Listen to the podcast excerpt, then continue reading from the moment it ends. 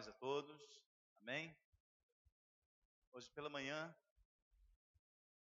é, nós compartilhamos uma palavra que encerramos algumas ministrações sobre o perdão e foi tão abençoador domingo pela manhã. Amém? E é interessante que o presbítero João ele dá aula de homens ao máximo. Ele me passou o zap na parte da tarde, é, para mim, pastor Paulo, pastor Gils, dizendo que hoje, na turma deles, eles trataram exatamente sobre o perdão. E disse assim: foi tremendo, pastor, o que Deus fez hoje lá na nossa classe. Isso significa que nós estamos num só pensamento. Amém, queridos? Deus estava ministrando esse assunto lá numa classe específica de homens, da Universidade da Família, e ministrando aqui a igreja também. Uma das pessoas que nós ministramos hoje, e hoje foi cura da alma, é que uma, uma jovem senhora, a gente estava ministrando e ela estava na padaria tomando café. E Deus falou assim para ela: entra na igreja agora. E ela entrou, entrou na igreja e Deus começou a ministrar tudo aquilo que Deus queria falar na sua vida. E após o término do culto, ela falou: Pastor, eu estava na padaria tomando café. E Deus me atraiu para esse lugar, porque eu precisava, eu precisava que Deus curasse a minha alma. Amém, queridos? É, e eu, eu falei de manhã que da pregação do pastor Paulo, um domingo à noite, domingo da manhã, e falei do pastor Gilson, eu não ouvi a mensagem do pastor Gilson no domingo. Aí eu falei de manhã, eu vou ministrar sobre é, a batalha que Davi teve com Golias. Aí conversando com a Ana Paula, ele falou assim, pastor, foi exatamente isso que meu marido pregou no domingo. Eu vejo isso, irmãos, é, não como uma coincidência. Eu vejo isso como um propósito de Deus, porque nós estamos num alinhamento, num só propósito. Amém? E assim como de manhã foi um culto é, para cura da alma, hoje é um culto de libertação. E nós convidamos os pastores para ministrar durante o louvor eu não sei o que você achou, mas eu gostei muito. Você pode dizer amém? Foi top. É, isso mostra assim, uma sintonia que nós temos que ter junto com o Ministério de Louvor, junto com os pastores. E eu fiquei, eu, eu fiquei tão, tão bem ali que eu falava, Senhor, eu, eu quase que encerraria o culto nesse momento. Mas eu queria compartilhar uma palavra com você. E essa palavra diz muito a meu respeito talvez diga muito a seu respeito, de como nós temos reagido, que fé nós temos exercitado, não aquela fé que nós falamos que nós temos, mas aquela fé que nós demonstramos no nosso dia a dia, uma fé que é verdadeira, uma fé que é, opera, uma fé que é, as suas práticas trazem resultados não só para nós, mas para as outras pessoas. Eu queria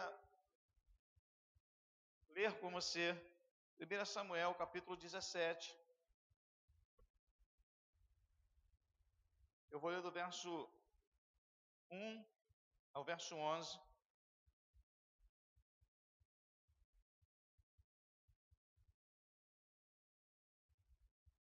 Primeira Samuel capítulo 17.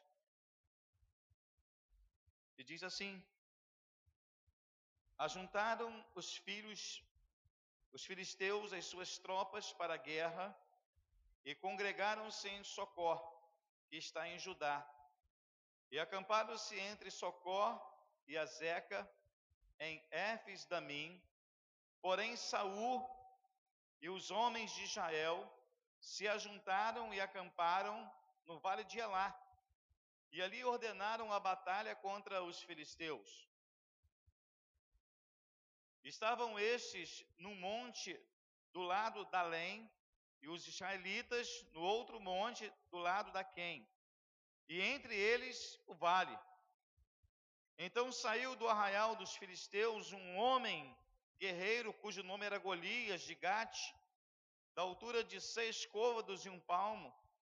Trazia na cabeça um capacete de bronze vestia uma couraça de escamas, cujo peso era de cinco mil ciclos de bronze. Trazia caneleiras de bronze nas pernas e um dardo de bronze entre os ombros. A haste de sua lança era como o eixo do tecelão, e a ponta da sua lança de seiscentos ciclos de ferro. E diante dele ia o escudeiro. Parou, clamou às tropas de Israel e disse-lhes: Para que saís, formando-vos em linha de batalha? Não sou eu filisteus e vós servos de Saul? Escolhei, escolhei dentre vós um homem que desça contra mim. Se ele puder pelejar comigo e me ferir, seremos vossos servos. Porém, se eu o vencer e o ferir, então sereis nossos servos e nos servireis. Disse mais o filisteus: Hoje afronto as tropas de Israel. Dai-me um homem para que ambos pelejemos. Ouvindo Saul e todo Israel essas palavras dos filisteus, espantaram-se e temeram muito. Eu quero convidar você, curvar a sua cabeça, fechar os seus olhos. Nós vamos orar nesse instante.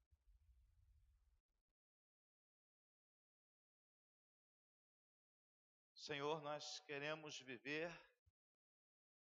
uma realidade libertadora da tua palavra.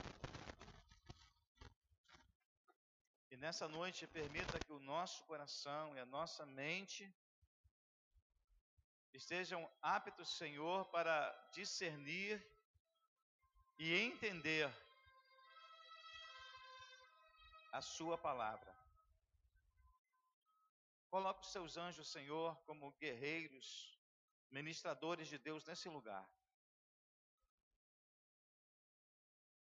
Senhor, amarra todo espírito contrário que se encontra nesse lugar.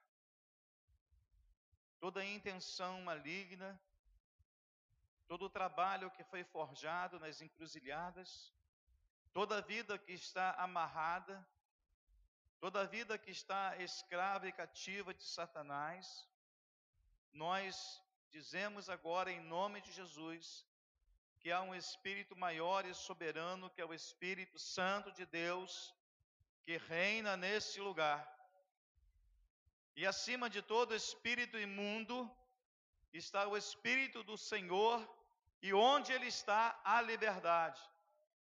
E desde já, nós silenciamos toda ação maligna nas mentes, no coração, e dizemos que agora, no nome de Jesus, esse nome que está acima de todo nome, no nome de Jesus agora, as cadeias serão rompidas, os grilhões serão quebrados, e todas as amarras, as ligações no mundo espiritual com Satanás serão desfeitas.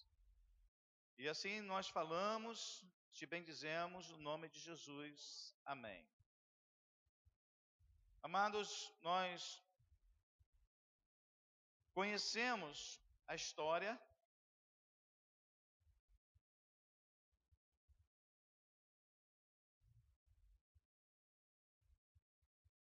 mas às vezes não vivemos a história. E quando olhamos a Bíblia, parece que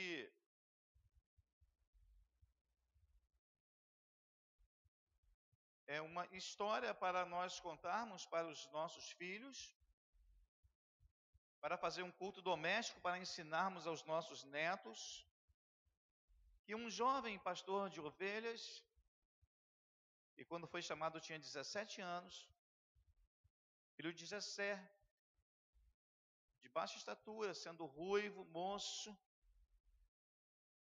esse jovem enfrenta e luta com um homem de dois metros e meio a três metros, E ele era um gigante. Homem com quase três metros. Lutar com um jovenzinho franzino, ruivo.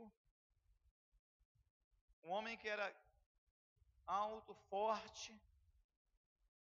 Ele era um guerreiro, especialista na arte da luta.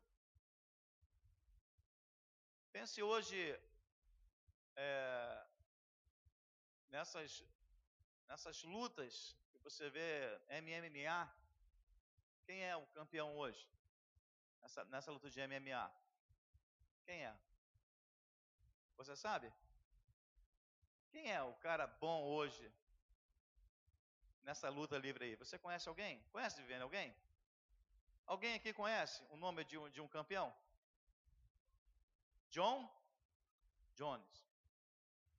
É interessante que eu vi algumas lutas, eu não gosto de ver lutas, mas quando você está vendo a luta, aí eu falo assim, cara, esse negócio de luta é um negócio tão violento, né? Aí você fala assim, não gosto de ver isso, mas quando a gente está vendo, a gente fala, a gente fica se torcendo, rebenta ele, dá nele. Não é assim que a gente faz? Aí você, eu não gosto desse tipo de luta, mas quando você está vendo, você entra naquele clima ali, e aí, aí é, a, as mulheres, tem uma, uma, mulher aí, uma brasileira que é fera, tá ganhando tudo. Ela fala, cara, dá mais luta de mulher, eu não gosto disso. Mas quando o negócio começa, eu falo assim, dá nela, arrebenta ela, dá um chute nela, uma voadora nela.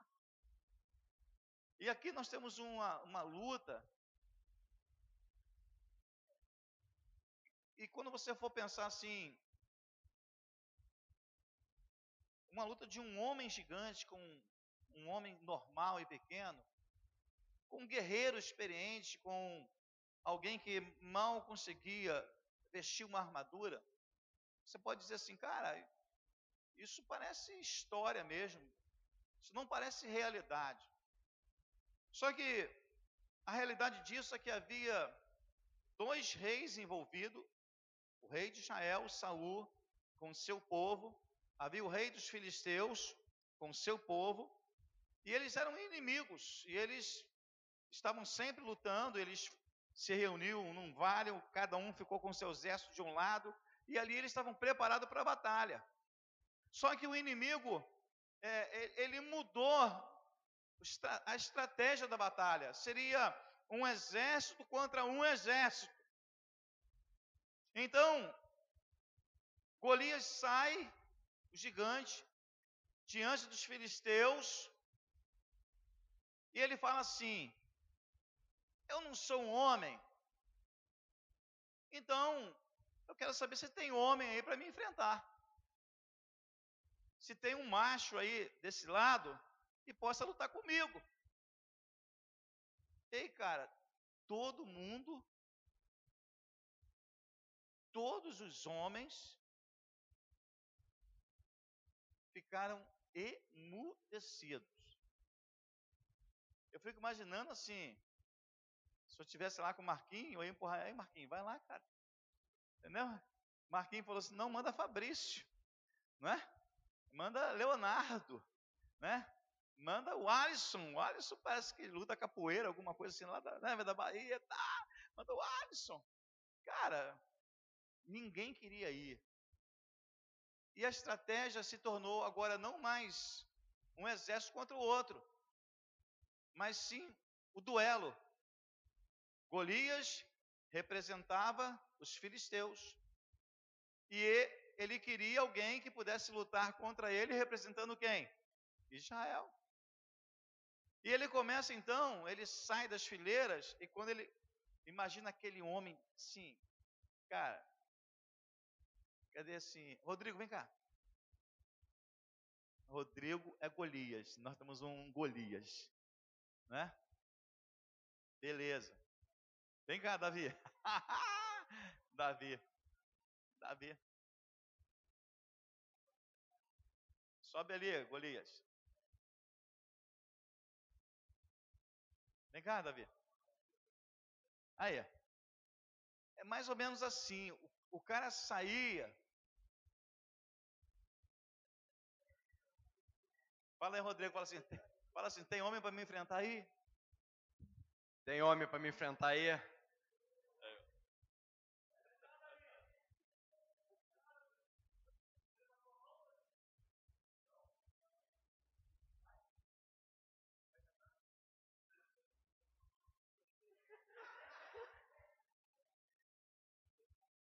Ele falou assim: é, bom, se eu sou Davi, eu tenho que ir, mas Deus me livre. Deu para ver a proporção? Cara, é era mais ou menos assim, cara. Deu para entender, Fabrício? A loucura do negócio? Aí, olha a mão dele, cara. Entendeu? Você vai dar um soco nele, não vai, não vai fazer cócegas nele. Obrigado aí. Pode aplaudir para o nosso Golias e Davi aí. Aí eu fico vendo assim, cara, e eu falei assim, Deus, tem um negócio ainda estranho que eu não, não consegui entender nesse texto, eu quero entender. E a gente, a gente só parte, às vezes, assim, ah, eu sei da história. Mas existem as entrelinhas das coisas que a gente não vê. A gente vê Davi e a gente vê Golias, certo? Mas eu quero perguntar para você assim: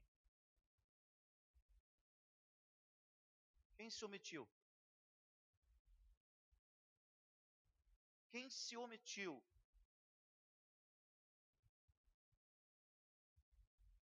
Quem não foi para a luta?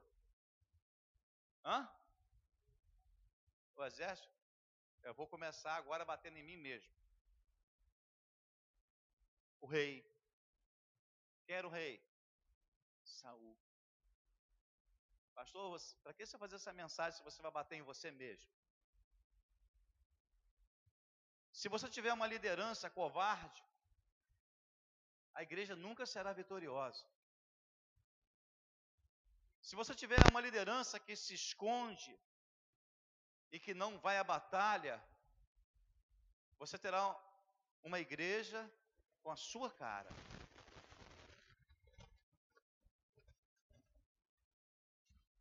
E a, a primeira pessoa, o primeiro culpado disso era o rei. Alguém está comigo? Pode dizer amém? Diga assim, repita assim. Fala assim, Pastor Carlos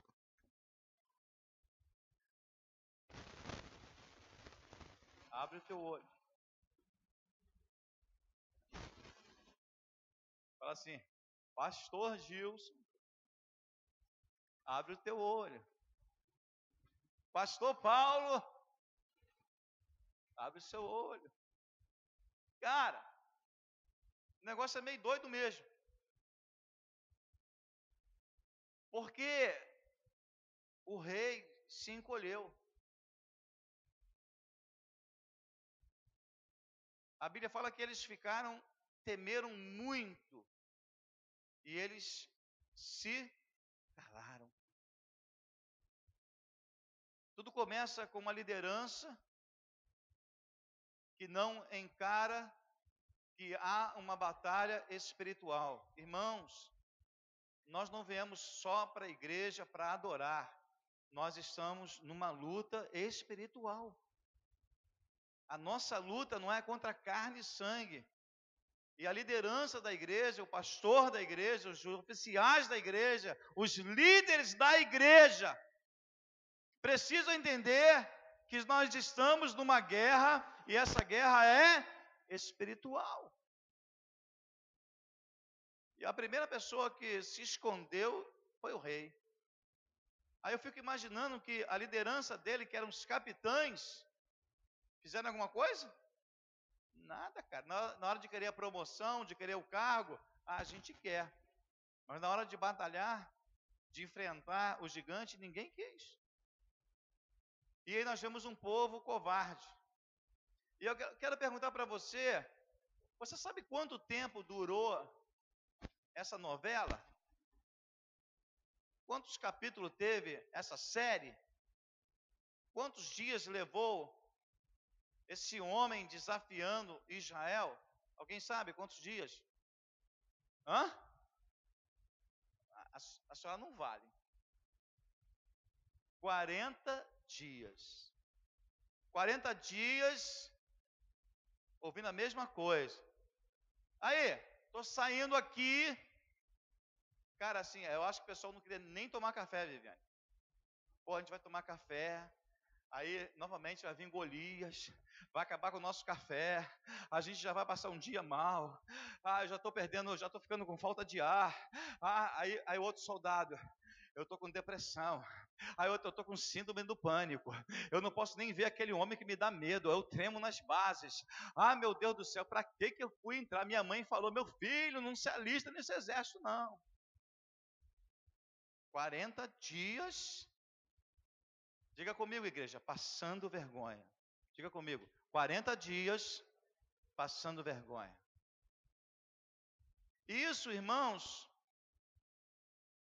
ele disse assim: se eu vencer, vocês serão meus escravos. Mas se vocês me vencerem, nós seremos os vossos escravos. Olha só o que estava em jogo aí. Estava em jogo que um povo poderia ser escravo do outro de acordo com o campeão. E aí eu quero falar para você nessa noite. Deu para ver como que o texto vai para um outro lado que a gente não pensa? A igreja hoje ela está fazendo muita coisa. Mas ela não vive uma realidade, às vezes espiritual, de lutar no mundo espiritual. A gente até canta, amém, querido? A gente até canta. E a gente vê até o pessoal do louvor estressado quando a igreja não canta, né, Isis? Até estressado. Cara, vocês não estão cantando, que negócio é esse? Né? Que igreja é essa? A gente canta, ou se não canta, alguém briga com a gente. A gente sabe até os cânticos, a gente participa até de oração, a gente é, a gente é até intercessor, você pode dizer amém? Amém, querido. A gente gosta até de salvar as almas, você pode dizer amém? A gente gosta de fazer missões, você pode dizer amém? A gente gosta de fazer muita coisa. Mas se tem uma coisa que às vezes a gente não faz, é tomar uma posição. E aqui havia um rei, uma liderança, havia um povo que não tomava posição. E aí, quando a igreja não toma a sua posição, o diabo faz festa. Ele consegue emudecer a igreja. Ele consegue golpear a igreja sem uma arma somente com a voz, somente com a intimidação, somente com o medo. Vai perguntar a João, vai perguntar, se fizer uma enquete hoje e falar assim, por que você não fala de Jesus? 90% vão dizer, porque eu tenho medo.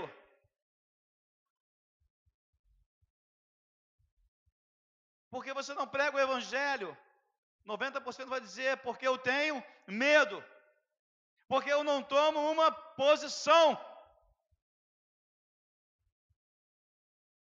E as coisas vão se avolumando, se protelando, e a gente está falando que Jesus está o quê? Voltando. Que igreja ele vai encontrar aqui na terra? Uma igreja que vem na igreja para adorar.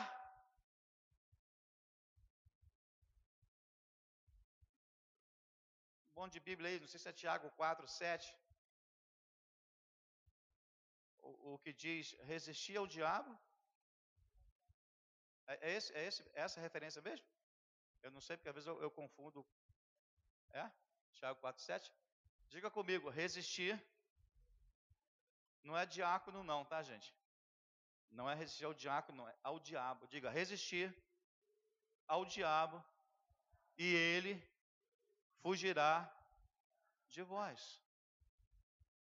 O que faltou naquele povo foi resistir. O que faltou naquele povo era desconhecer que eles possuíam um gigante. Os filisteus tinham um gigante. Ele tinha três metros. Mas o maior erro daquele rei, o maior erro daquele povo foi se esquecer que tem um Deus gigante, que tem um Deus forte, que tem um Deus maravilhoso, que tem um Deus que se chama Senhor dos Exércitos. Você pode aplaudir o Senhor por isso? Que Ele é Senhor dos Exércitos, Ele é Senhor das batalhas. E nós tememos as coisas que nos desafiam, porque esquecemos o Deus que nós servimos. Você serve a um Deus poderoso. Leia lá o Salmo 18. Salmo 18 é uma delícia para você ler. Lê o Salmo 18 você vai se deliciar dizendo quem é Deus. Irmãos, foi Deus que nos redimiu da morte, nos libertou das garras de Satanás. Ele fala que ele é o Senhor Deus forte, Deus poderoso, o Senhor das batalhas. O Senhor é o seu nome. E às vezes nós estamos nos esquecendo de quem é Deus. E o que aconteceu ali nada mais foi do que um gigante. E esse gigante representa representava o inimigo. E aí há um discernimento. Que Davi chega e ele percebe logo: não é uma batalha entre homens e homens. É uma batalha entre o inimigo de nossas almas, que é o diabo, e Deus. Você pode dizer amém? Essa era a batalha que estava acontecendo ali. Golias não estava afrontando só um exército, estava afrontando o Deus de Israel. Quando o diabo ele começa a afrontar você, ele está afrontando a Deus. Aí você pensa assim: ah, então beleza, Deus vai se levantar e vai dar um, um uma finalização no diabo? Espera aí. O texto não diz isso. Não é mexeu comigo, mexeu com Deus. Não é isso. No mundo espiritual, o diabo estava afrontando a Deus, dizendo: É esse povo que você tem? É essa liderança, é esse rei que você tem? Que se encolhe mesquinho, que não me enfrenta, seria hoje.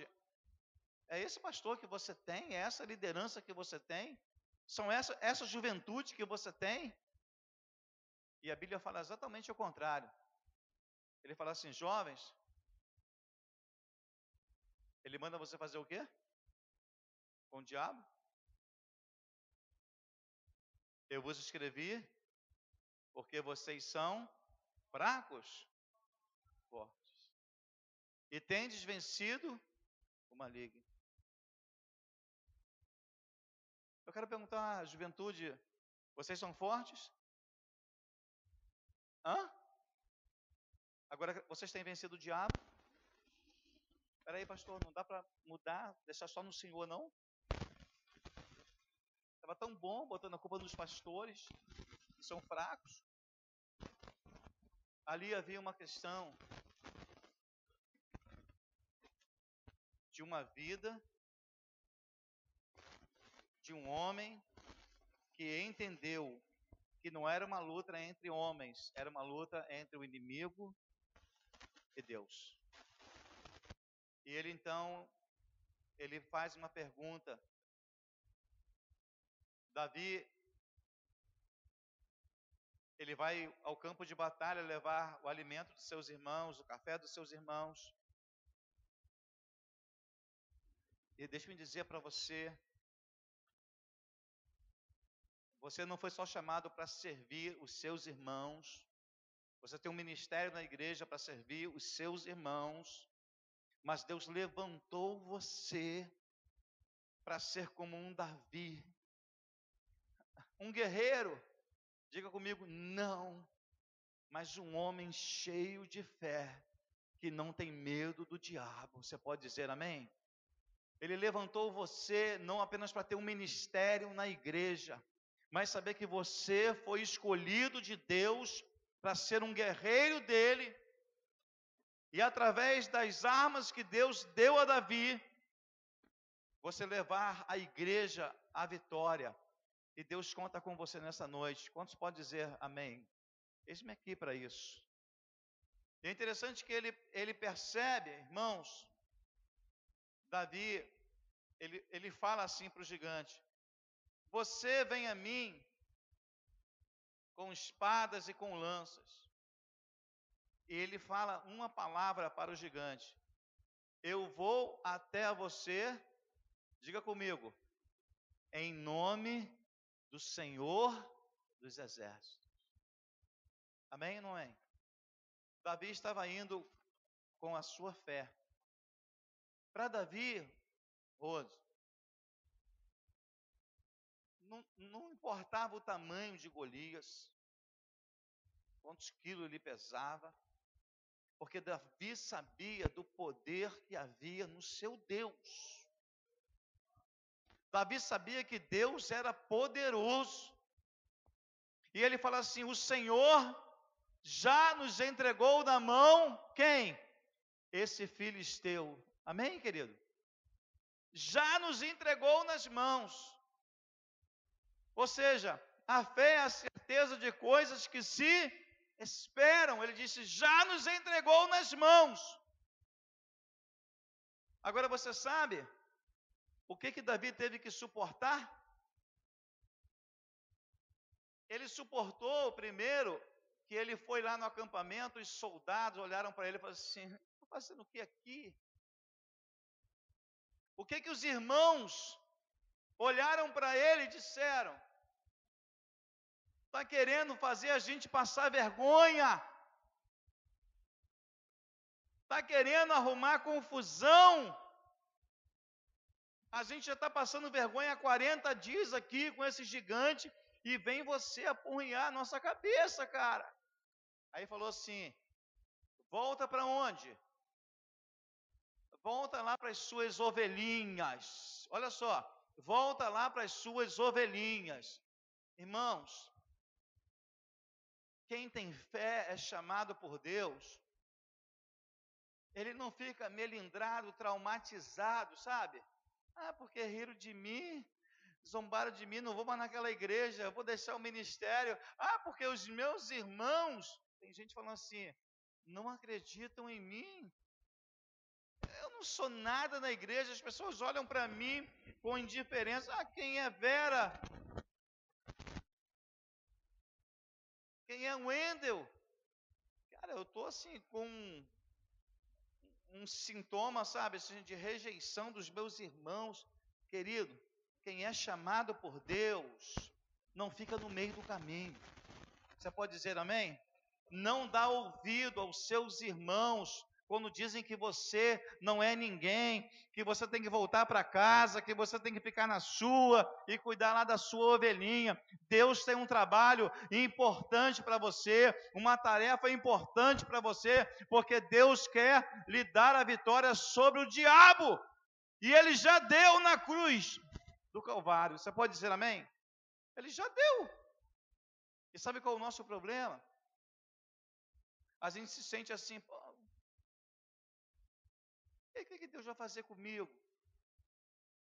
A mesma coisa que fez com Davi. Você tem experiência para contar na sua vida? Você tem experiência para contar na sua vida? Quem aqui já teve uma vitória na sua vida? Levanta a mão. Quem teve uma vitória? Caraca.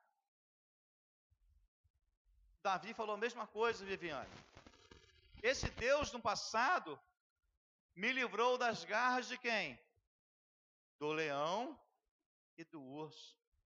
E vai me livrar da mão desse incircunciso, desse gigante. Irmãos, quem experimentou a vitória não pode voltar atrás e apenas sentar no banco e dizer assim: não, agora, cara, assim, não é comigo, mas não. Agora tem que ser com essa juventude aí. Ei, é com você que Deus está falando. Se você foi um vitorioso no passado, Deus tem vitória para você também, daqui para frente, no presente e no futuro. A questão é que nós nos acovardamos e nós olhamos para esse gigante e nós temos medo. E aí eu não quero fazer nenhuma aplicação espiritual, mas a pergunta dentro de mim que não, se, não quer calar é do que você tem medo. Qual é a afronta que o diabo tem lançado na sua vida? Não talvez há 40 dias, mas há muitos anos. E você sabe, e você sabe que no meio da igreja, quem aqui já sentiu, sabe, o diabo falando assim ao seu pé do ouvido e dizendo que você não é muita coisa. Quem já não ouviu, não sentiu o diabo falando assim para você? Aí fala, não falou para a igreja, não, falou para mim.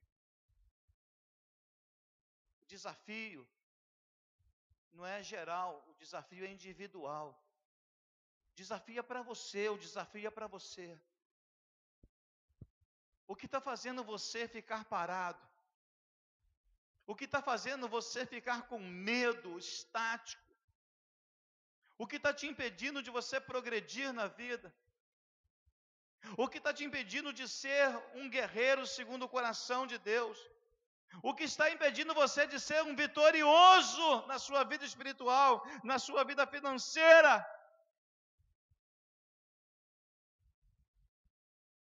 A gente tem que botar um ponto final nessas coisas. Porque eu deixo falar para você do mesmo modo que Davi falou: o Senhor já me entregou nas mãos esse filisteu. Eu quero falar a mesma coisa que o pastor Paulo falou aqui no início do nosso culto.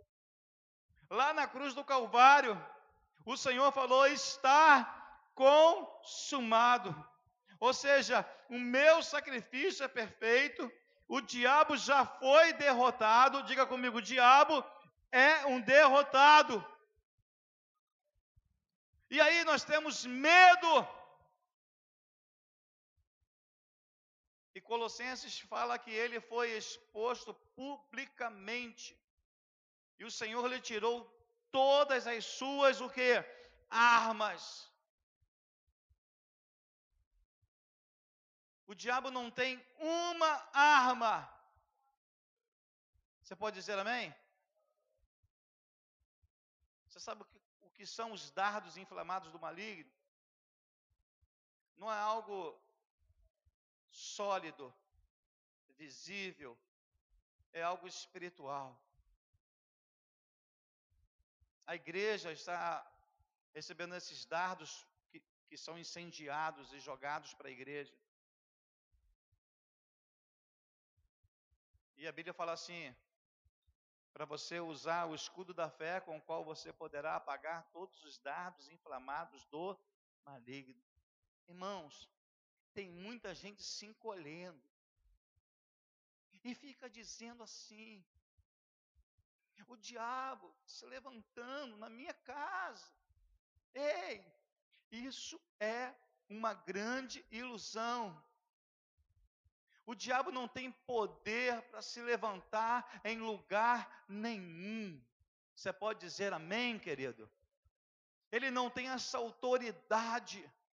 A única coisa que lhe dá autoridade é o pecado na sua vida.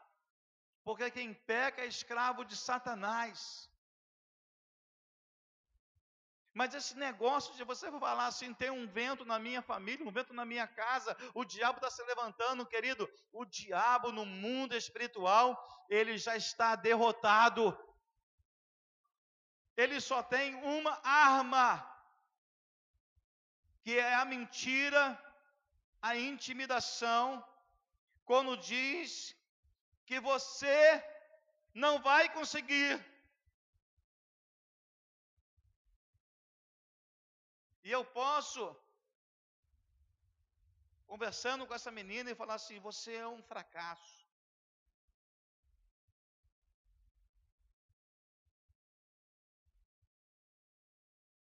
Você é apenas filha de pastor. Mas você é um fracasso.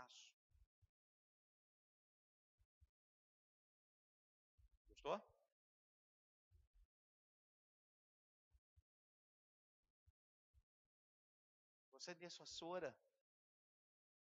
Mas nada acontece na sua vida? Está perdendo tempo de orar?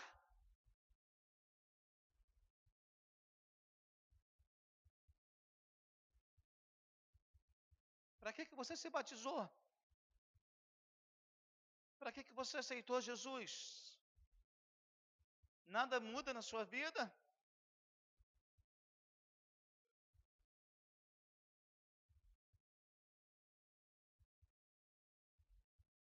Fazendo o que na igreja, cara? Eu te conheço. Seu lugar é lá fora, rapaz.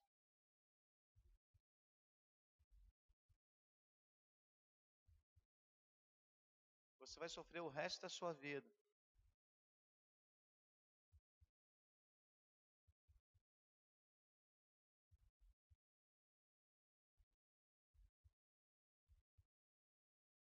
Deu para você entender como é que o diabo faz?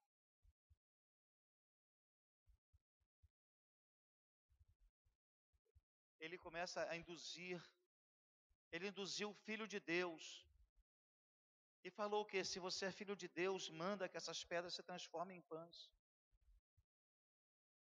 Ele tentou persuadir o filho de Deus. E você acha que ele não vai tentar te persuadir? A viver uma vida independente, a viver uma vida sem Deus, a dizer assim: não preciso de um pastor, não preciso de uma igreja. Ah lá, a igreja tal, pastor tal, fulano de tal, é melhor ficar lá fora.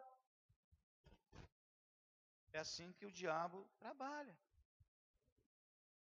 Sim ou não? É assim que Golias trabalhava. E o que eles fizeram? Temeram, não lutaram. Mas quando Deus levanta um homem pela fé, ele levantou um homem na história chamado Jesus, que pela sua fé, pela obediência a Deus, ele pôde dizer que já está consumado. Ele disse: O Senhor já entregou tudo em minhas mãos. Você pode aplaudir o nome de Jesus por isso? Foi Ele que te deu vitória. Foi Ele que te deu a vitória. E Ele tornou você um vencedor. Aí a gente vai olhar assim, cara, então Davi venceu. Amém. Mas é a tua realidade, baiano? Qual é a tua realidade? Qual é a tua realidade hoje? Diante do inimigo de nossas almas. Ele vai usar a mesma arma ele vai se levantar dia após dia, pastor Gilson, para dizer: Eu estou aqui.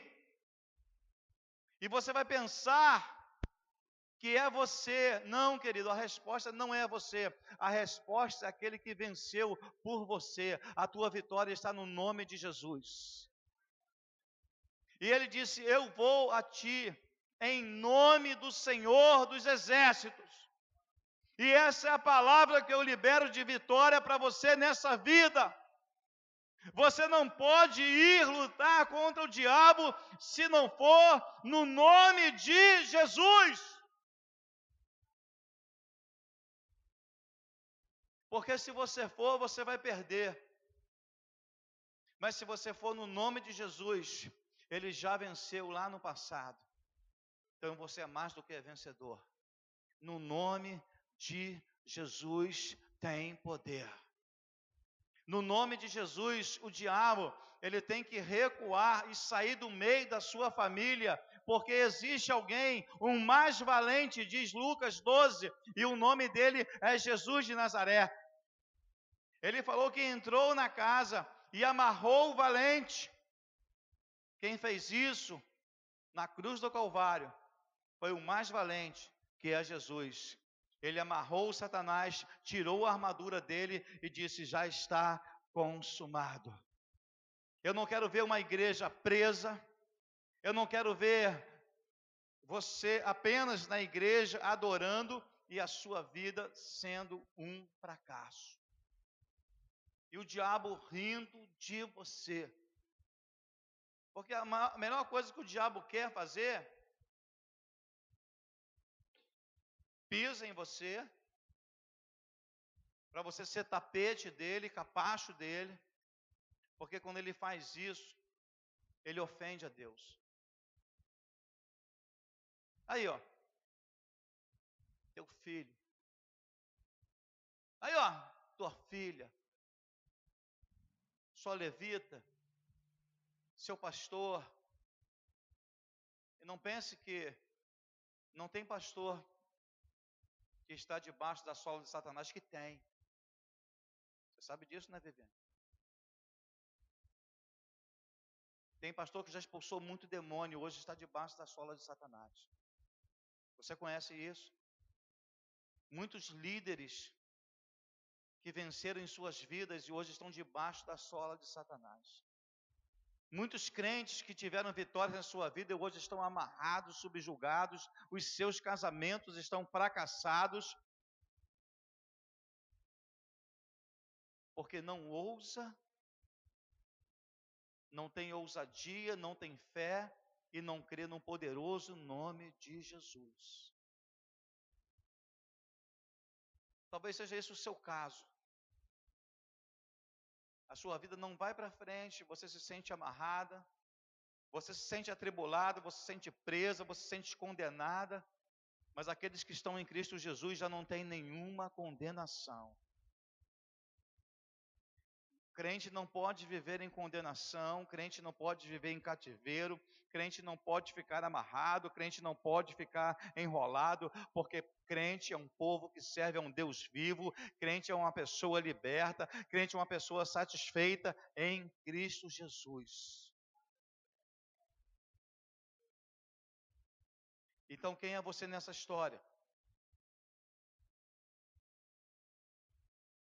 Eu muitas das vezes fui um pastor covarde. E olhava um problema e pensava que era um problema entre homens, mas era um problema espiritual. O seu problema no seu casamento, deixe eu falar, até essa semana a gente foi visitar o seu Dedé, aí Viviane falou de um pastor e falou assim, cara, esse negócio de cuidar de casais eu não aguento mais, me dá um endemoniado para mim libertar. Me dá, acha um endemoniado aí para mim libertar, porque esse negócio de aconselhar casais eu não aguento mais. É uma história sem fim, é um negócio doido. Arruma um endemoniado, que eu prefiro mil vezes um endemoniado. Foi isso? A gente está em luta. Eu vou dizer porque no seu casamento não está tendo vitória, que você pensa que o diabo é a sua mulher, ou que o diabo é o seu marido. E já ouvi muito isso. Crente falando assim, pastor, assim, assim mesmo, assim. Pastor, minha mulher não está pura, não. Aí eu falei assim, tá não? Tá não. Você quer dizer o quê? Você quer dizer que ela é o diabo? É, Cara, a sua mulher é o diabo? Tem certeza?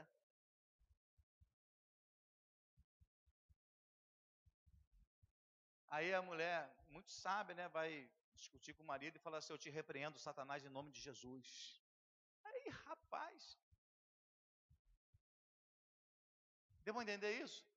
Eu já ouvi isso. aconselhando casar no meu gabinete. O marido falou assim: eu, eu te repreendo, diabo, em nome de Jesus, cala a tua boca agora. Eu falei: Meu Deus, que autoridade é essa? Nem eu tenho isso tudo. E o marido ficava com uma raiva desgraçada, né? Me dá um demoniado a me expulsar. Esse negócio é muito ruim. O seu problema no casamento é de ordem espiritual. O diabo veio para matar, roubar e destruir. Ele veio destruir, Enilson, o seu amor pela sua mulher. Ele veio destruir o seu amor por Erenilson. Ele veio destruir a amizade, a cumplicidade de vocês. É para isso que serve o diabo. Quem concorda comigo, diga amém. Esse é o papel dele. O papel dele é colocar medo em você e dizer assim: você nunca vai chegar a lugar nenhum. Você nunca vai ser um vencedor. Esse é o papel dele. Aí tem pessoas que pensam assim: ah, tem uma maldição na minha vida. Ah, eu acho que eu não nasci para ser feliz. Não tem aquele negócio da hiena?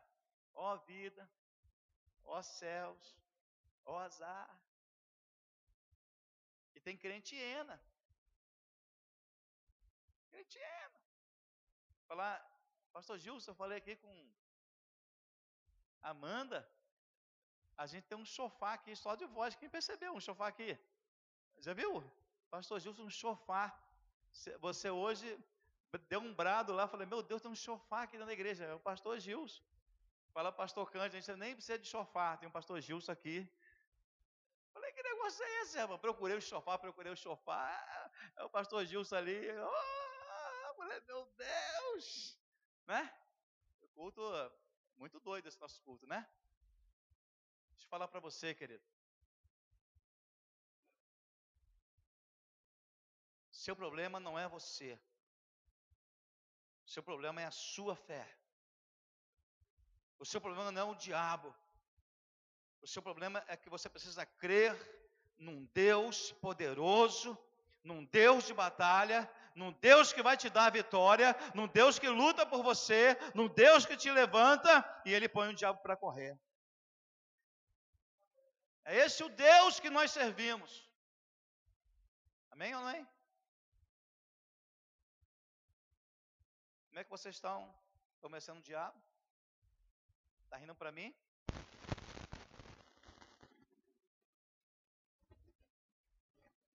Eu posso ler a teste de vocês. Né? Quando minha mãe falava isso, eu fazia assim. Minha mãe lê a minha testa. Cara, Deus sabe como é que você está, se você está vencendo ou não está vencendo. Amém ou não amém? A vitória de Davi, presbítero. Deus deu uma arma natural para ele, feita em casa, uma funda. Ele não usou nenhuma arma humana, ele usou a fé. Com a fé de Davi, com a fé em Deus, ele tomou a existência aquilo que Deus disse para ele: Eu já te entreguei nas suas mãos. Eu quero dizer para você que no seu lar, Deus já entregou a vitória em tuas mãos. Que na sua vida, Deus já entregou a vitória em tuas mãos. Que no seu relacionamento, na sua família, Deus já entregou a vitória em suas mãos. Ele, ele ainda diz mais: Eu já entreguei o diabo em vossas mãos. E eu fiz isso na cruz do Calvário.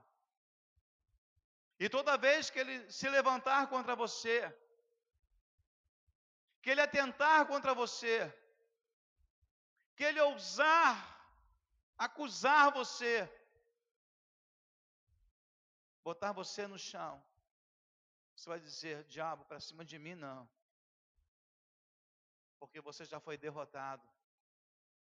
E eu exerço a minha fé agora no nome de Jesus. para dizer que na minha casa, na minha casa não vai ter mais derrota, vai ter vitória. Na minha casa, onde o diabo tinha o controle, ele vai perder o controle na minha casa. Na minha casa, onde ele dominava, ele vai perder o domínio dele. Sabe por quê? É porque Deus vai estar lá. Porque você vai clamar o nome de Jesus. E quando você clama o nome de Jesus, a Bíblia fala que as trevas não podem prevalecer contra a luz. O diabo tem que sair da sua mente. Amém, querido? Essa acusação tem que sair da sua vida.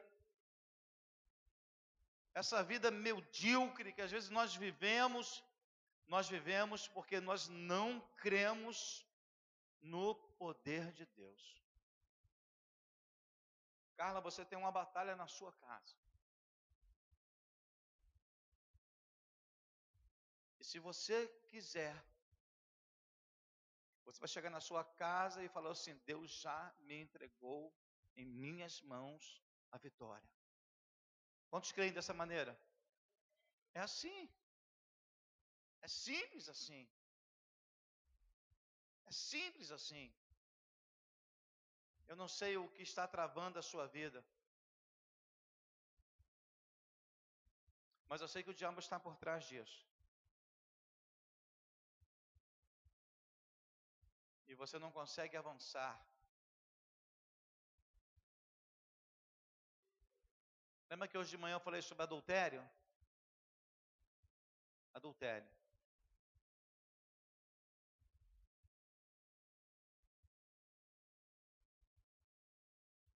Adultério é amar a pessoa errada. É não amar a sua mulher, o seu marido, amar outra pessoa. E às vezes nós estamos adulterando no mundo espiritual. Nós estamos amando tudo menos a Deus. Amando as pessoas menos Jesus. Estamos nos afastando de Deus. As trevas têm avançado. As pessoas ficam dizendo assim: Maricá é do Senhor Jesus. Não é. Por minha culpa e por sua culpa. Maricá vai ser do Senhor Jesus quando o meu vizinho se converter a Jesus. Quando o meu familiar se converter a Jesus. Quando a minha família se converter a Jesus, aí Maricá será do Senhor Jesus. E eu quero desafiar você é que na sua família, na sua família tem gente que está preso pelo diabo. Na sua família tem gente que está preso pelas drogas. Na sua família tem gente que está preso por uma série de problemas, seja homossexualismo, o que for, mas está preso. E você tem aquele que pode libertar, o nome dele é Jesus de Nazaré. E Deus quer que você se levante com a autoridade que ele te deu, no nome de Jesus. O Senhor já me entregou. Você pode dizer isso hoje? O Senhor já me entregou. Talvez falta você dizer assim: aquele meu sobrinho, o Senhor já me entregou meu irmão, meu filho, o Senhor já me entregou. E às vezes eu fico pensando que às vezes eu sou pior do que o diabo.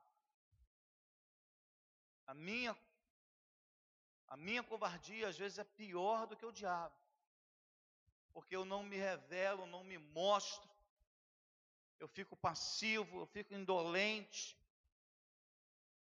Eu tenho medo, eu não enfrento, eu não, eu não digo meu pecado, eu não saio da zona de conforto, eu venho para os cultos, eu sou religioso, menos um vencedor.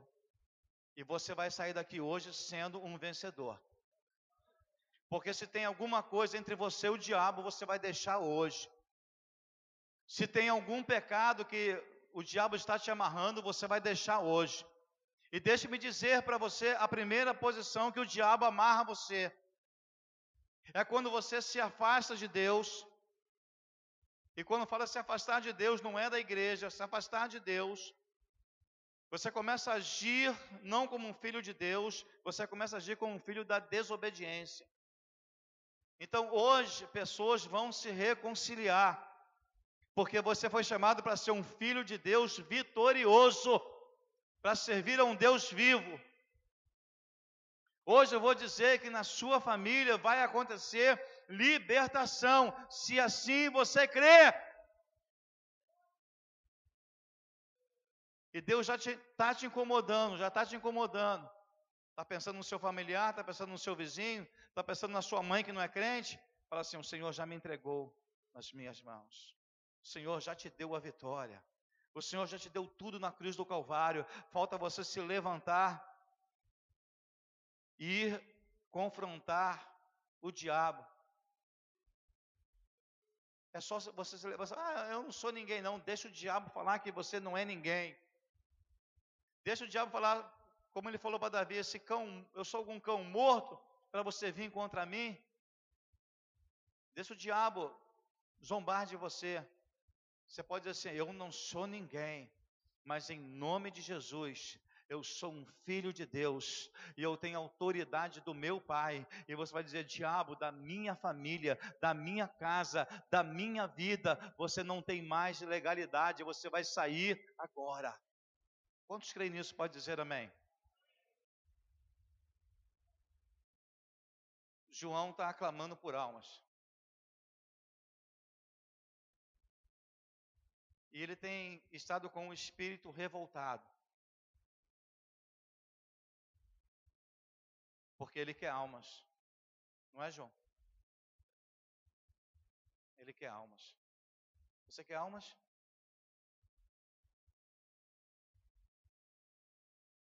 Você quer almas.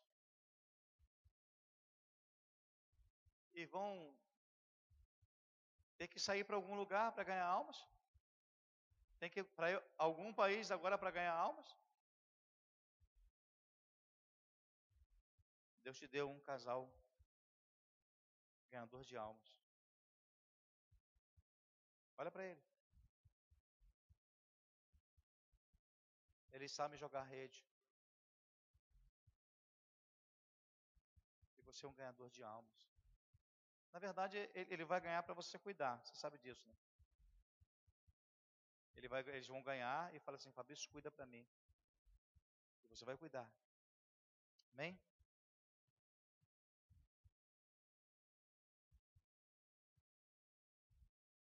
Não dá mais, Thaís. Para não se mostrar. preciso dizer: Senhor, me usa, porque eu quero salvar vidas. Amém? Esse casal bonito está aqui. Aquela menina moreninha de vocês? Roubaram ela? Ana Paula não pode ver uma criança assim mesmo. É porque ela quer ter outro filho. Mas o negócio acho que não vai rolar não. Só se for do Espírito Santo agora as crianças vêm na igreja, ela toma conta mesmo. Eu só quero orar por você, Douglas. Eu quero orar por você, Baiano. Eu quero orar por você, meu irmão. Que hoje Deus veio dizer que Deus já te deu a vitória. Você está na posição errada. E a nossa posição posição de luta, de ataque. Não é mais de se esconder. Viu, meu filho? Você vai ter que se mostrar. E a sua esposa vai falar assim: Leonardo, saidinho, hein? Tá lá. É assim que Deus vai fazer. Quantos creem assim? Pode dizer amém. numa escola dominical, Deus falou que Amanda ia expulsar demônio. Quem lembra o que Amanda falou? Deus que me dibre.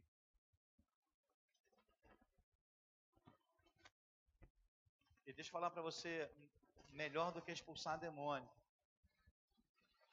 é você ter você ter autoridade sobre o diabo, sobre a sua vida, porque você pertence a Jesus. Se o diabo está colocando uma patinha em você, você tem dono, você é propriedade do Senhor Jesus. E se alguém vai ser liberto aqui, esse alguém é você. Se alguém vai tomar posição aqui, esse alguém é você. Se alguém vai se impor aqui, esse alguém é você. Se alguém vai dizer essa luta aqui é minha, esse alguém é você. Se alguém vai dizer assim, esse problema no meu lar, não precisa mais orar por mim, não, porque eu tomo posição nessa noite e alguém que vai lutar vai ter vitória, esse alguém é você. E sabe o que a gente fala? Fulano não quer fazer o quê? Fulano não quer? Mas Jesus não tinha esse negócio, não. O diabo tem que sair. E tem que sair. Ele falou, diabo, se você quiser, você sai. Se você tiver vontade, diabo, você sai. Era assim? Eu te mando, sai. Diabo desvia. Na sua mão, Deus te trouxe autoridade. Vem? O diabo tem que sair. Tem que sair da sua casa e da sua família. Tem que sair da sua vida. Lembra o povo de Israel? Que ia sair do Egito. Qual foi a estratégia de, de Faraó? Sair com os velhos, Deixa os jovens, as crianças aqui. Aí Moisés falou, não, vai sair todo mundo. E foi, foi, então deixa aqui, só o não, vai sair todo mundo. Até que o Senhor falou assim: não vai ficar uma unha no Egito. Quem foi liberto por Deus não pode ter uma unha lá no mundo. Eu posso ouvir glória a Deus nessa noite? Não pode ter uma unha sob o domínio de Satanás. Amém, querido? Ah, isso é batalha espiritual. Então você tem o que lá que está preso com o diabo? É uma unha, é um dedo, é um braço inteiro, é você inteiro. E eu falei que cadeias vão cair nessa noite e vão cair nessa noite. Porque quando você entender que você é propriedade do Senhor Jesus.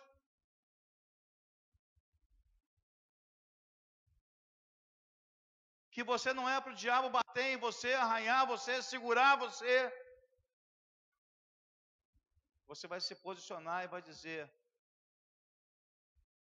Eu sou mais do que vencedor por meio daquele que me amou. Jesus de Nazaré, você é mais do que vencedor não tem nenhuma condenação sobre você. O que falta nos nossos lares não é menos diabo, é mais Jesus. Porque onde Jesus está, aí é liberdade. Onde Jesus está, as coisas acontecem, o diabo não fica, a derrota não perdura, a afronta não persiste. Essa vida miserável, ela tem que acabar, esse sofrimento tem que acabar, porque você é filho de Deus, querido. E chega desse sofrimento, dessa lenga-lenga, desses dias passando, e você bota a culpa no marido, bota a culpa na situação, bota a culpa em você mesmo. Ah, eu sou pó e cinza, você pode ser pó e cinza, mas Deus te deu todo o poder e autoridade, no nome de Jesus. Ele deu a você.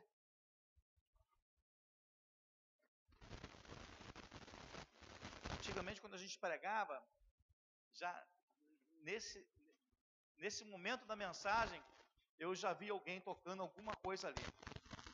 Pela fé. Pela fé. Abre o olho, Levita. sobre o olho, Amanda.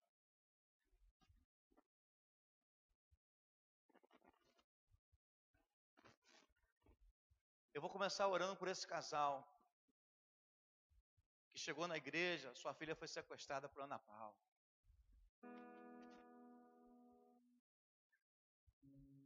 Vocês vieram aqui porque Deus quer dar uma vitória para vocês. Vocês vieram aqui porque tem algo que Deus quer colocar fim na família de vocês. Porque tu és mulher de oração.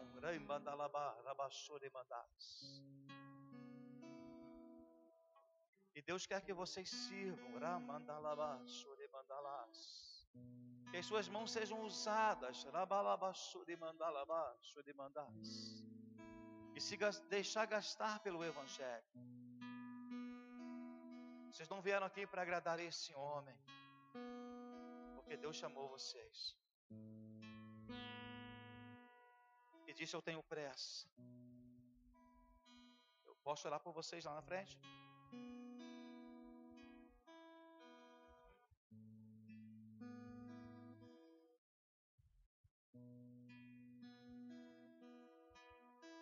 Tem um ministério de louvor para cantar aqui. Estou vendo pela fé.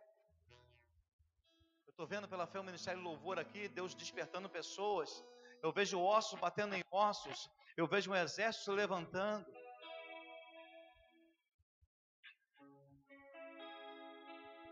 Pastor Gil, tira aqui o pulto para mim aqui.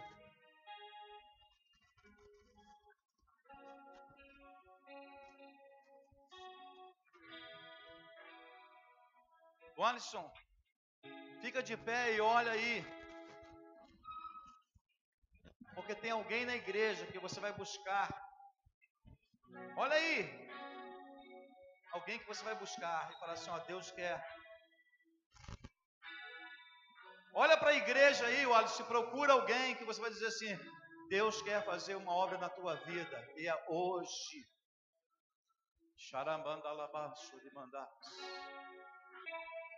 Hoje eu estou com uma implicância com o Ministério Louvor. Uma implicância.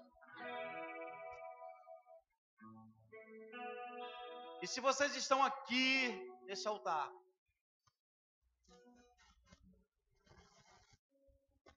Isaías fala assim: Quem vos requereu somente pisar dos meus átrios? Não é só pisar esse átrio, é santidade ao Senhor. E se vocês precisam ser vitoriosos, fala assim, pastor, eu sou levita, mas eu quero ser um vitorioso. O meu negócio é, é com o diabo agora. Não é com o ministério louvor. E eu quero ser um vitorioso. Pode largar o instrumento e descer. Pode largar e descer. Eu quero desafiar jovens. E se você não tem vencido o maligno, você não está vivendo uma verdade, você está vivendo uma mentira. E hoje Deus quer que você viva uma verdade. E seja de fato de verdade. E se você quer vencer o diabo na sua vida, você vai dizer assim: Senhor, eu me levanto eu posso ser novo, eu posso ser adolescente, eu posso ser jovem, posso não ter experiência, eu posso ter pouco tempo de igreja ou muito tempo de igreja, mas eu me levanto nessa noite para dizer que eu serei um vencedor. Eu serei um libertador de almas. Eu serei um conquistador de almas. E eu quero orar, eu quero nesse lado aqui, jovem e adolescente, que querem ter vitória sobre o diabo.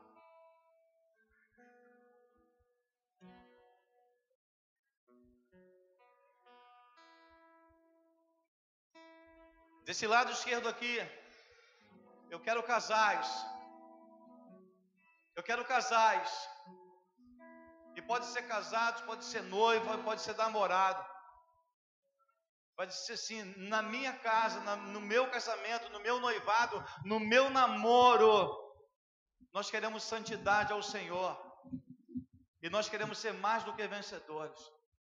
E eu vou dizer assim: se tem alguém aí que não casou, ou que separou, ou que pensa que as coisas não vão acontecer, vão acontecer, porque Deus já te dando a vitória nessa noite. Deus já te dando autoridade nessa noite, pelo seu cônjuge, pelo seu marido, pela sua esposa, pelos seus filhos, pelo seu casamento. Ele está dando autoridade para você. E é hora de se posicionar diante de Deus. E não ter vergonha de falar. Eu quero que Deus mude. Lembra, João, que você falou de manhã? Se o Senhor não edificar a casa, em vão trabalhos que edificam. Deus quer edificar a sua casa, querido. Mas ele tem que tirar o diabo desse, desse negócio aí.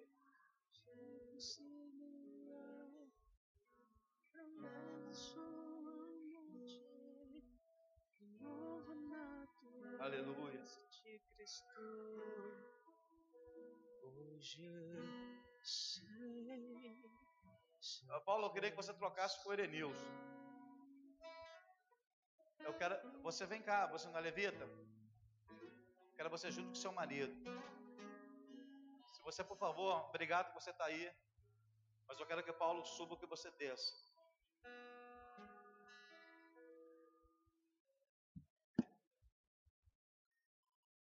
Eu quero você mais do que um levita, eu quero você um vencedor.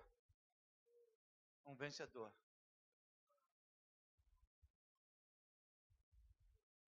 Isso aqui é meu vizinho. Eu quero orar pela sua vida.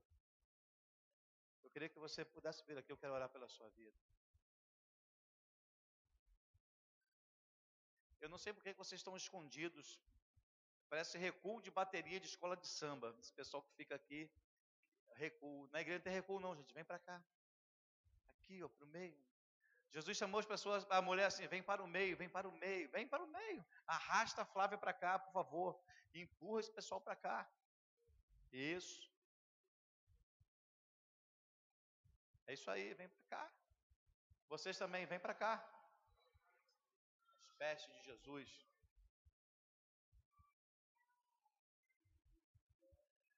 Aleluia. Feliz, irmão? Está feliz? Deus te deu uma renovada nessa noite? Que mistério, hein? Ê, varou, olha aí. Esse coque aí, meu Deus do céu.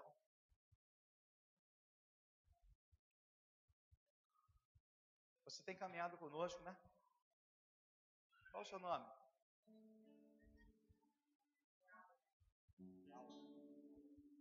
Laura. Um nome diferente, nome de tinta, Glaura. Vem cá, Glaura.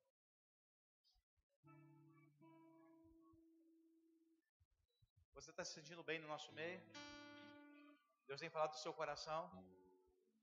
Está sendo desafiada hoje? E crê que você vai ser vencedora? Deus já te deu vitória. Com Jesus ninguém perde. Deus já te deu a vitória. Você é mais do que um levita.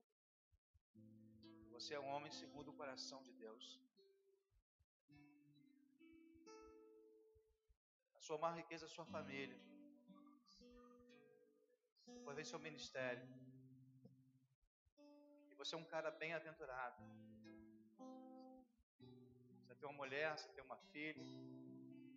Tudo bem que seu sogro mora muito perto de você. Mas eles são bênçãos. Estão ali, ó. São seus pais, né? Também. Cuidam de você. São bem-aventurados. Querida. Porque eu botei os levitas para cá?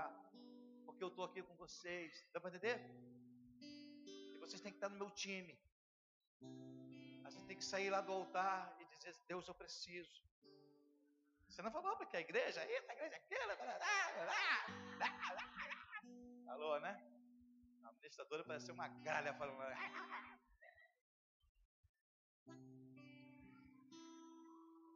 Deus precisa. Deus quer fazer algumas coisas na sua vida. Deus quer mudar a sua história. E Deus está aqui para dizer que Deus está mudando. De manhã tem libertação da alma, hoje tem libertação espiritual. Porque o diabo não vai poder mais segurar você.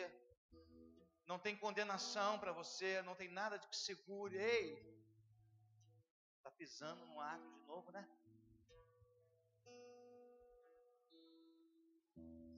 Aqui o seu lugar.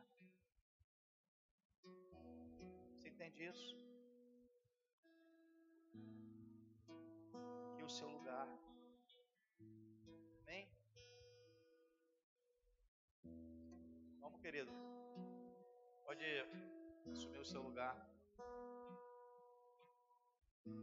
Nós já ministramos, cantamos essa canção no começo. E eu queria que você fizesse dessa, dela a sua oração, diz, rompendo em fé.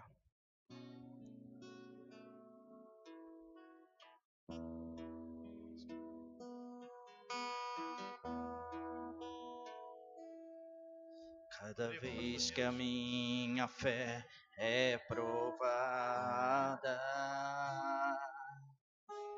me dás a chance de crescer. As montanhas e vales, desertos e mares que atravesso.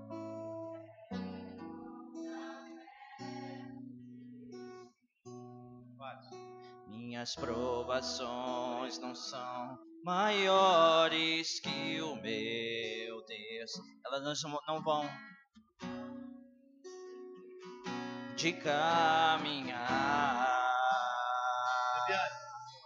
Se diante de mim não se abrir o mar, Deus vai me fazer andar por sobre as águas rompendo em fé.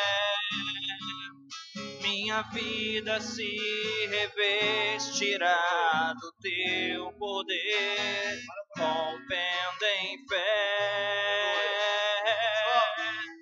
Com ousadia vou mover o sobrenatural, vou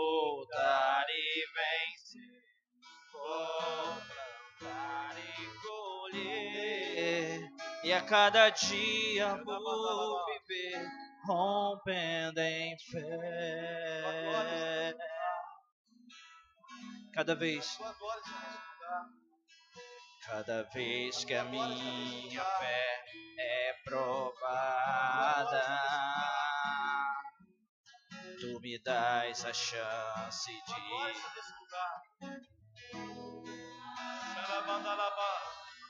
as montanhas e vales, desertos e mares que atravessam.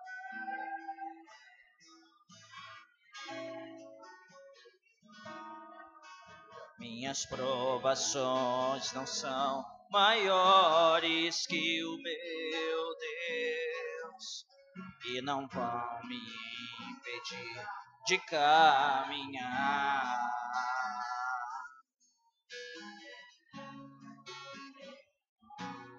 Não se abrir o mar, Deus vai me fazer andar por sobre as águas, rompendo em fé minha vida se revestirá do teu poder, rompendo em fé. Com ousadia vou mover o sobrenatural,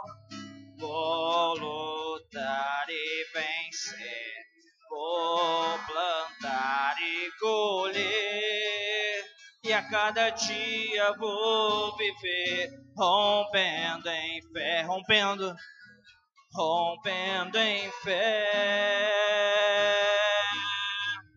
Minha vida se revestirá do teu poder, rompendo em fé. Com ousadia vou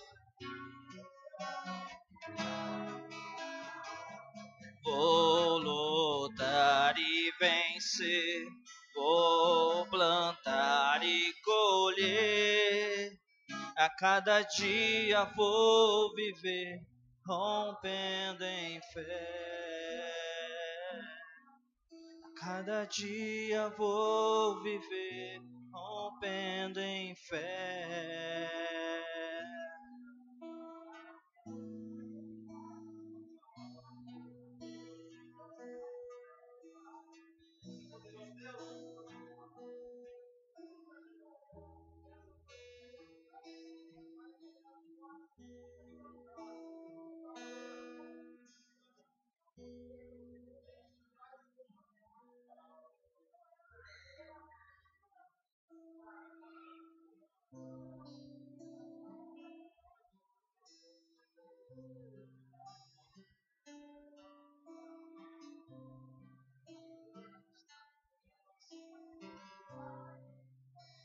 Está sentado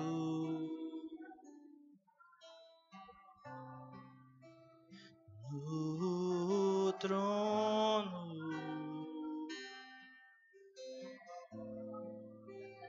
E ao Cordeiro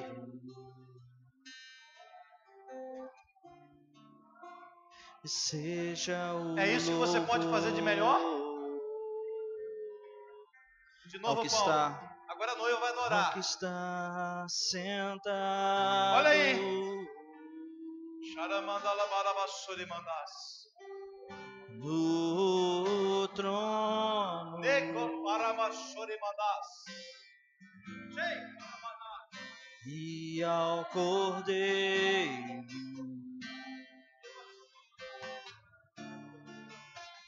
seja o louvor,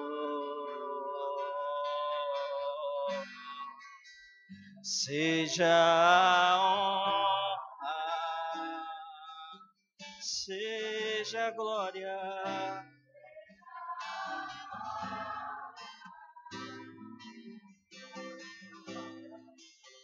Seja o domínio pelo século dos séculos. A Ele seja a honra, seja a honra,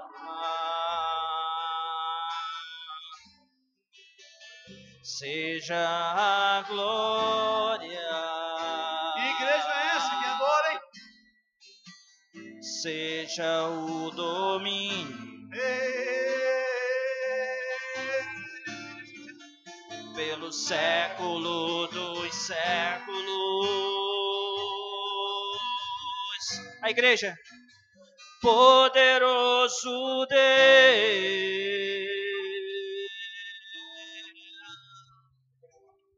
poderoso Deus,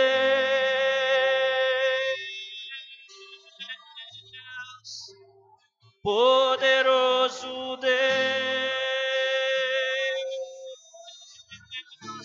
minha alma anseia por ti.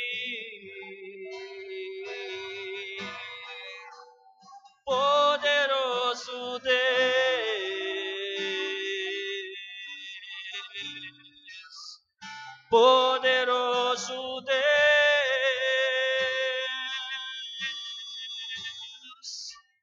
poderoso Deus, minha alma anseia por ti. A Ele seja, seja a honra.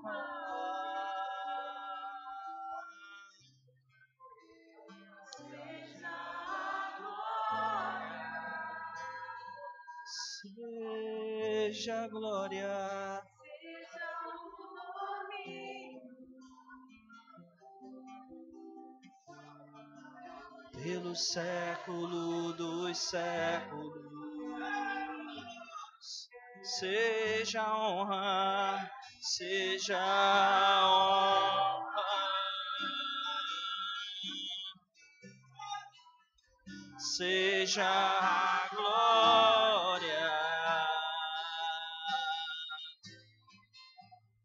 Seja o domínio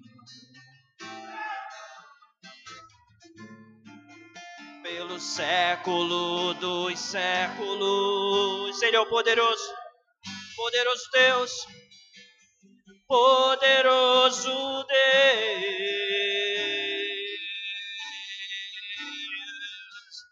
poderoso Deus,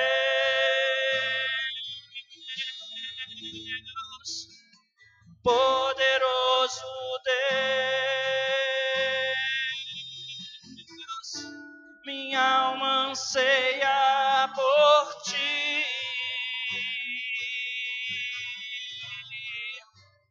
Poderoso Deus,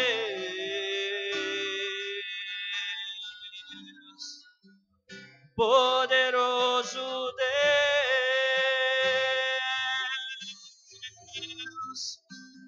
poderoso Deus, minha alma anseia por ti. Ele é o poderoso,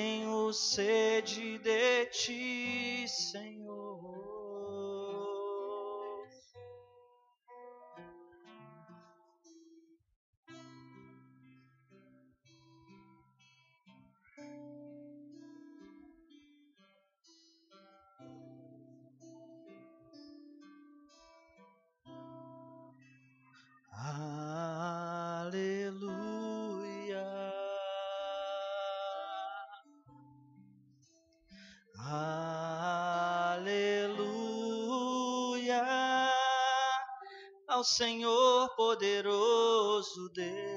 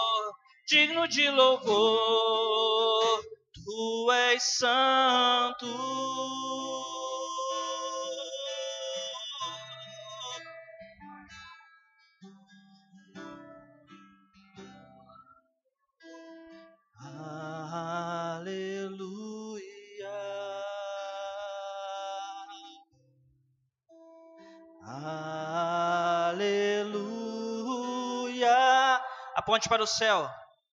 Ao Senhor poderoso Deus.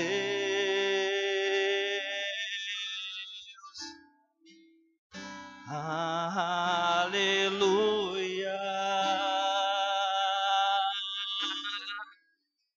Ale... Ele é santo.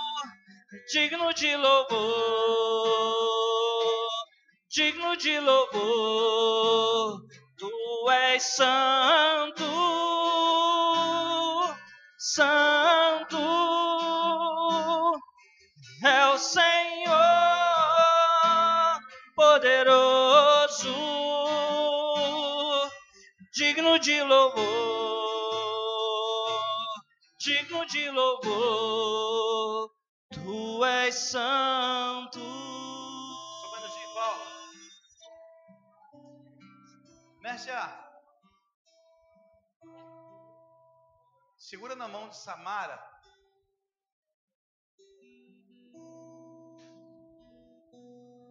Pode vir, Douglas. Hoje é o seu dia. Pastor Gil, sobe aqui. Douglas está voltando para Jesus aqui.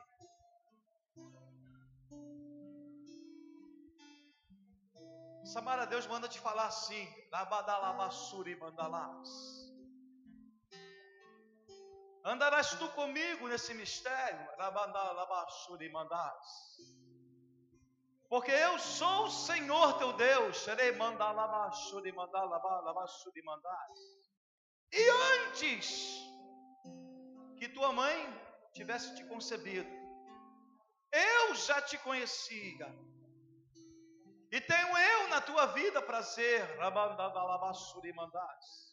E te dei um dom, remandalabassuri mandalabassuri mandás, que é maior do que o seu diploma, ramandalabassuri mandás. Porque eu sou Deus, aquele que cura, aquele que liberta, aquele que restaura. Esse Deus vivo que você conhece. E digo assim: hoje vou estar restaurando o teu ministério, na tua vida e de teu marido.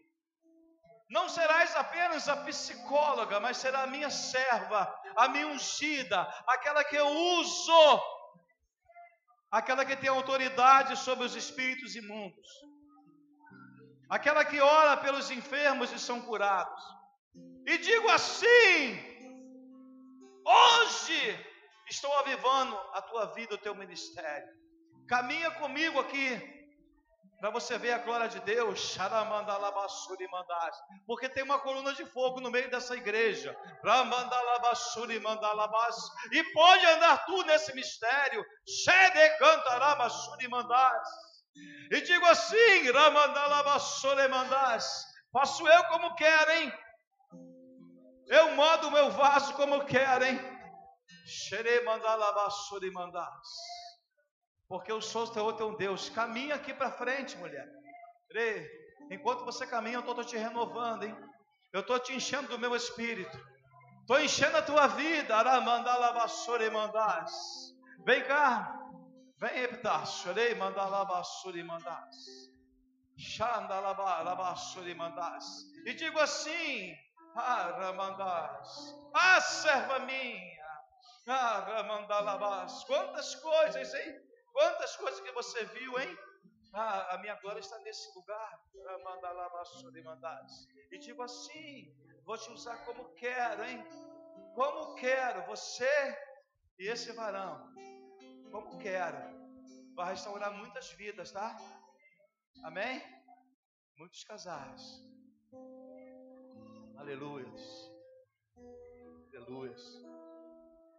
Aleluia. Fica aqui, João, perto dele aqui. A gente pode orar? Ah, deixa eu falar aqui. Vocês são o pior ministério de louvor que tem na igreja.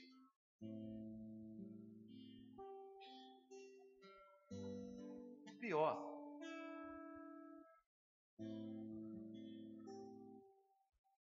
Eu não sei o que vocês estão fazendo aqui.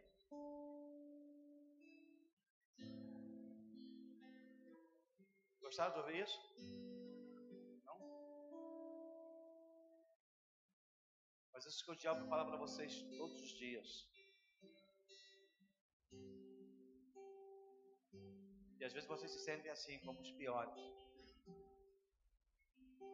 Mas hoje vocês não são apenas levitas.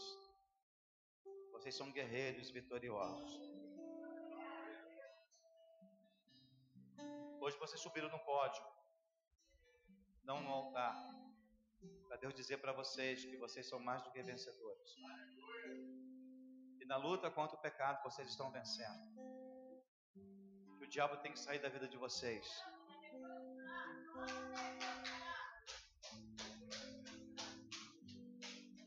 Aleluia. Aleluia. Aleluia.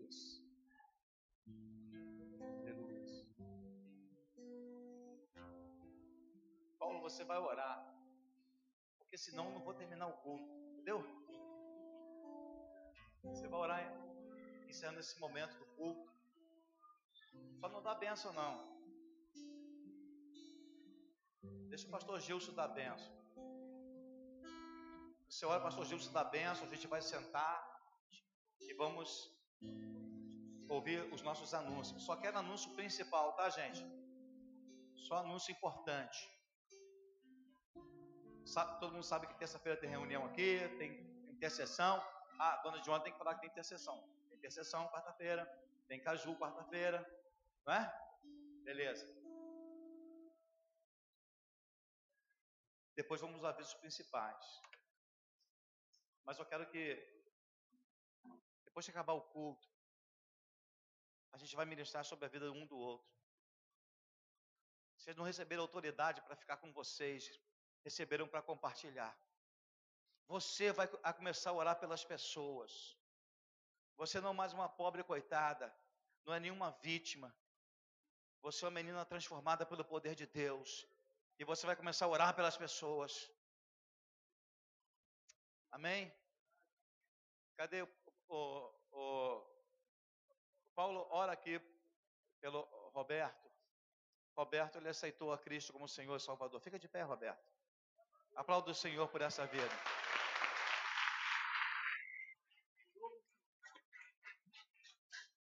O Douglas está se reconciliando hoje. Amém, querido?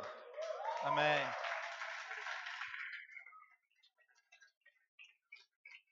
Encontrei com ele ali. Ali. Como é aquele negócio, aquele negócio mesmo ali? Camelô. Camelô. A gente estava no camelô, né? Que a gente vai no camelô também. Encontrei ele lá. Aí ele falou: É, rapaz, como é que tá? Eu estou desigrejado. falei: Meu Deus, o que, é que é isso? Aí a mãe dele está ali. Levanta a mão aí, mamãe. O pai dele esteve aqui de manhã, hoje estava trabalhando. Douglas foi fazer uma corredinha no Uber, ganhar um dinheirinho voltar. Voltou ainda para voltar para Jesus, né? Crente é bom, vai ganhar um dinheirinho, volta, volta para Jesus, está tudo certo. Mas é bom. Os seus pais já estão aqui comigo. A gente vai buscar Mariana, buscar sua família, porque você faz parte dessa família. Amém? É, Pastor Paulo, ora pelo Douglas, ora pelo Roberto. Pastor Gilson, sobe aqui para o Senhor dar benção.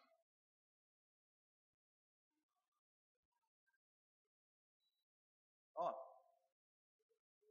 grandes coisas Deus fez na vida de vocês, hein? Hã? Foi ou não foi? Amém, né? A varoa de fogo, hein? Meu Deus. Você tem que, você tem que se molhar, botar uma coberta e dormir perto dessa mulher. Aí, Samara, o que, que Deus fez com você hoje? Hã?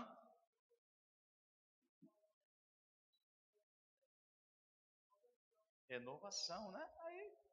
A gente é assim, né? A gente faz a faculdade, psicologia, Está tudo tranquilo, tudo dominado, né? E Deus fala assim: é do jeito que eu quero. Hein? Eu vou te usar na psicologia, eu vou te usar para restaurar muitas vidas, mas você tem um ministério que você recebeu quando ainda você era criança. E que ministério é esse que Deus te deu? Está nas suas mãos para curar pessoas. Amém? Deus te deu esse ministério de cura para orar pelos enfermos. Amém? Tem um marido aí muito abençoado. Aí, Jean, foi top, né? Foi igual o Grêmio, foi para lona, né? Caiu, levantou, aí. Pastor, vamos orar? Vou orar, né? É. Desliga o microfone do pastor Carlos. Feche os seus olhos. Senhor, nós queremos te agradecer. Porque nessa noite o Senhor nos tocou. Nessa noite o Senhor trouxe a restauração de ministérios. Nessa noite o Senhor fortaleceu ministérios. Nessa noite o Senhor entregou nas nossas mãos a vitória que o Senhor já havia nos no, conquistado na cruz do Calvário. E nós assumimos essa vitória sobre o diabo nas nossas vidas. Eu te agradeço, ó Deus, porque nessa noite o Senhor colocou um ponto final em histórias de fracasso, em histórias de frustração. E o Senhor tem levantado pessoas nesse lugar como vitoriosos, como aqueles que caminham seguindo as pegadas de Jesus, aqueles que agora são lavados, são lavados pelo sangue de, do Cordeiro, aqueles que carregam dentro de si o poder de Deus através do Espírito Santo e através do Evangelho. Te agradeço, ó Deus, pela vida do Roberto, te agradeço pela vida do Douglas, porque acima de tudo, o Senhor os salvou, o Senhor os chamou para si. Nós te agradecemos porque o teu amor, ele é irresistível. Nós te louvamos porque o Senhor derrama esse amor sobre nós sem medida e não há como nós não sermos constrangidos por ele. Nós te louvamos nessa noite por tudo que o Senhor nos deu e pedimos que o Senhor, através de, dessa, dessa palavra ministrada, que o Senhor venha fortalecer a vida dos teus filhos para que eles possam caminhar em vitória. Nós oramos assim e abençoamos o teu povo em nome de Jesus. Amém. Amém. Você pode estender sua mão nessa hora, em nome de Jesus.